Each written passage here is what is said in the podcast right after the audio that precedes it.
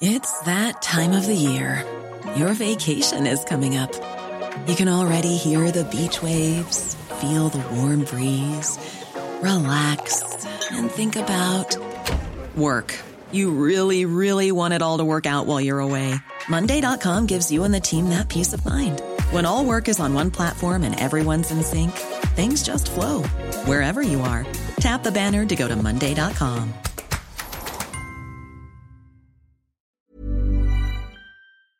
presidente Andrés Manuel López Obrador afirmó que la vacuna producida por la Universidad de Oxford y AstraZeneca se pondrá a disposición de la población de manera universal y gratuita durante el primer trimestre del próximo año. El doctor Javier Tello, médico cirujano y analista en políticas de salud, decía, bueno, pues las vacunas ya son universales. Doctor Javier, ¿qué tal? ¿Cómo está usted? Buenos días.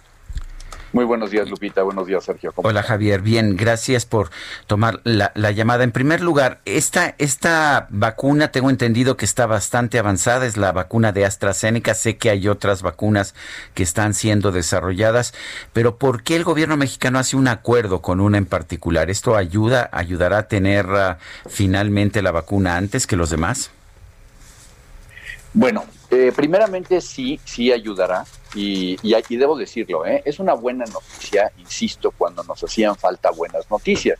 Ahora, lo que hay que acotar, como claramente lo estaban ustedes diciendo hace, hace un momento, es que la vacuna es un codesarrollo con la Universidad de Oxford y la empresa AstraZeneca, en donde la Fundación Carlos Slim eh, súbitamente llegó a ayudar con una muy buena intervención financiera para que en América Latina, menos Brasil, que ellos hicieron un trato aparte con AstraZeneca, se pudieran tener de 250 a 400 o 500 millones de dosis de vacunas.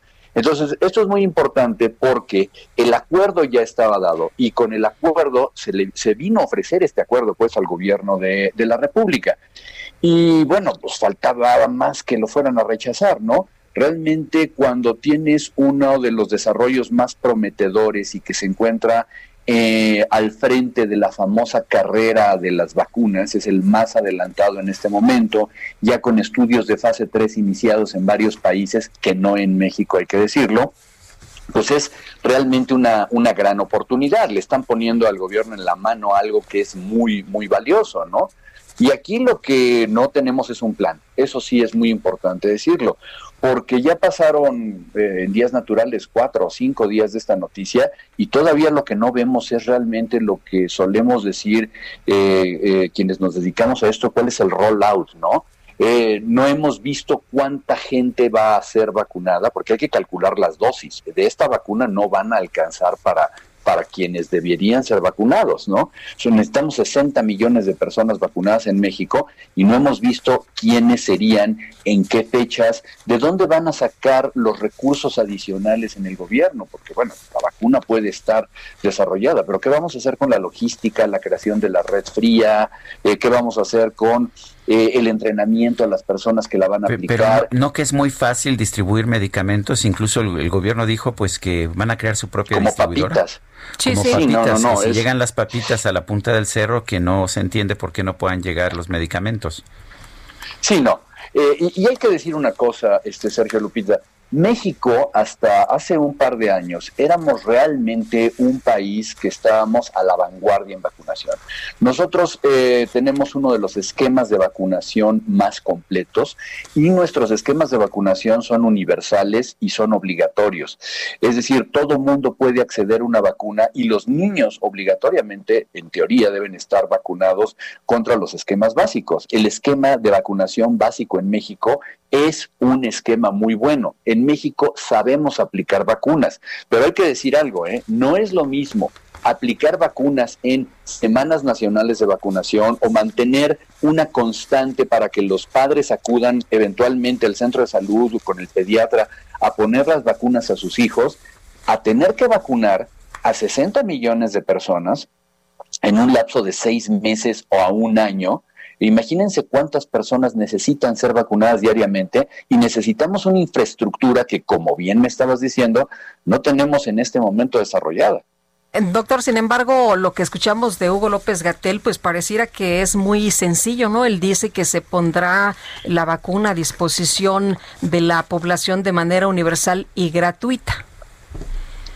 No, eh, y eso está muy bien. Todas las vacunas ya son universales y gratuitas. Realmente no entiendo por qué venir a aplaudir eso en ese momento. Es lo más lógico. Sin embargo, yo quiero que el auditorio esté consciente de una cosa. Por ejemplo, en teoría, el ponernos la vacuna contra la influenza que nos ponemos todos los años es universal y es gratuito.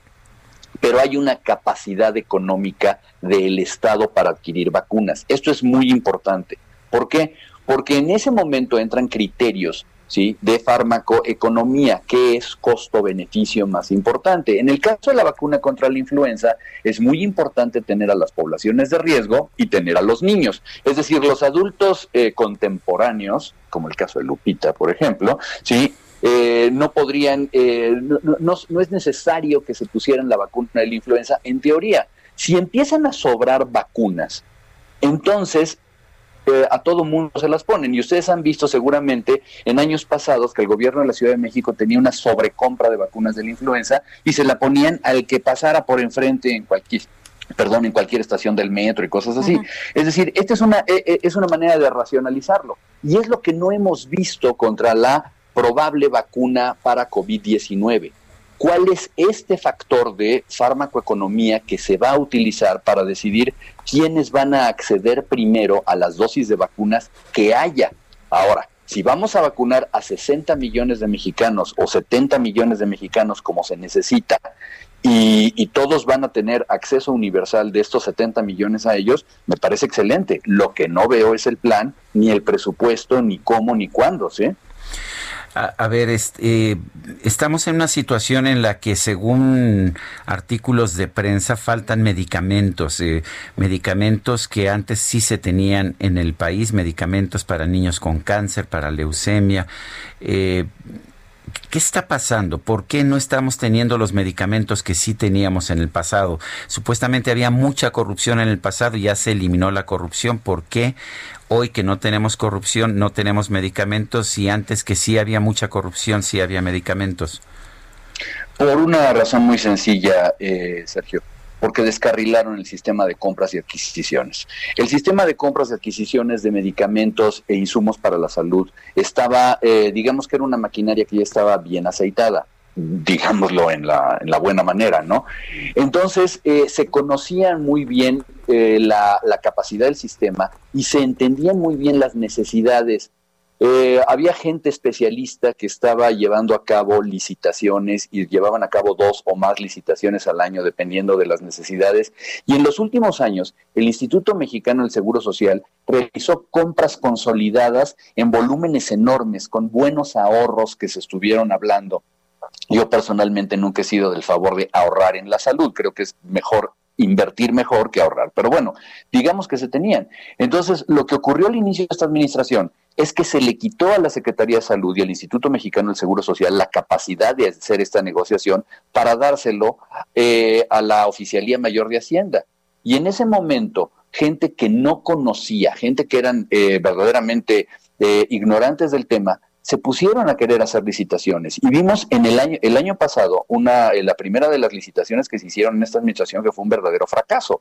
Más de, de 70% de claves que no pudieron licitarse porque se les estaban poniendo condiciones bastante complicadas a los a los fabricantes para que entregaran o porque y este es un tema del que se habla poco Sergio porque el Estado mexicano se ha convertido en un monopsonio.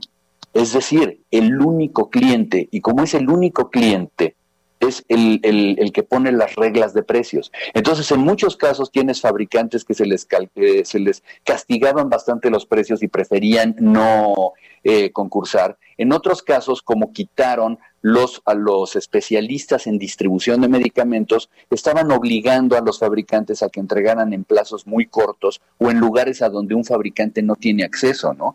Es decir, eh, realmente desordenaron el sistema de compras y adquisiciones. Y los tiempos se les han ido pasando y ha llegado un momento en que eh, prácticamente dejamos no solamente de adquirir los medicamentos de alta especialidad para niños con cáncer, etcétera, sino medicamentos muy básicos. Y bueno, sobre el eh, COVID entonces, con este antecedente, con la información que tenemos, con lo que usted nos acaba de decir, la buena noticia es que podríamos tener la vacuna y la mala es que cuando la tengamos una vez que ya esté aquí en México, esperemos que la etapa o la fase 3 sí sea eh, aprobada.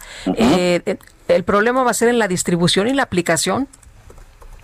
Eh, sí, no es un problema para México, ¿eh? es un problema para todos los países del mundo.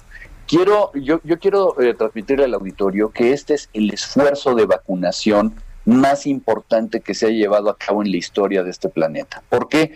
Porque nosotros estamos casi a punto de erradicar la polio en el planeta, pero esto nos ha tomado varias décadas, ¿sí? Lo mismo ocurrió con la viruela. En este caso, una vacuna que no logremos tener inmunizada una parte importante de la población, con una inmunización que realmente funcione en el lapso de un año, pues nos va a llevar a otro año y a otro año y así, etcétera, etcétera, ¿no? Nosotros tenemos que cortar este problema de raíz y de una manera rápida sino cuando logremos tener la famosa inmunidad de rebaño, ya habrán pasado tres, cuatro, cinco o varios años o una década, y en el camino el problema es que recordemos que COVID-19 es una enfermedad que es eh, prácticamente no tiene palabra. Entonces, cualquier eh, paciente puede tener desde ningún síntoma hasta ponerse grave en 24 horas. Entonces, en este sentido, lo que necesitamos es un plan, insisto con ello. Necesitamos un plan que esté perfectamente elaborado, que tenga un presupuesto, que tenga un responsable. Yo me atrevería a poner a un responsable del programa de vacunación de COVID específicamente, ¿sí?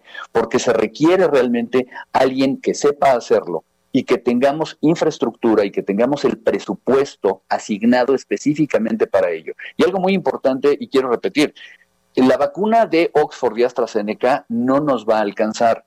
O sea, 250 millones de dosis. En el entendido que este es un producto que requiere dos dosis, nos lo deja solamente la mitad de la población. Y de esa mitad hay que repartir entre toda Latinoamérica menos Brasil.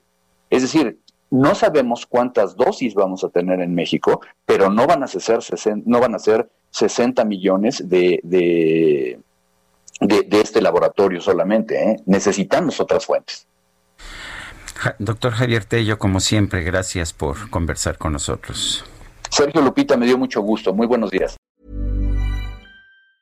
Ever catch yourself eating the same flavorless dinner three days in a row?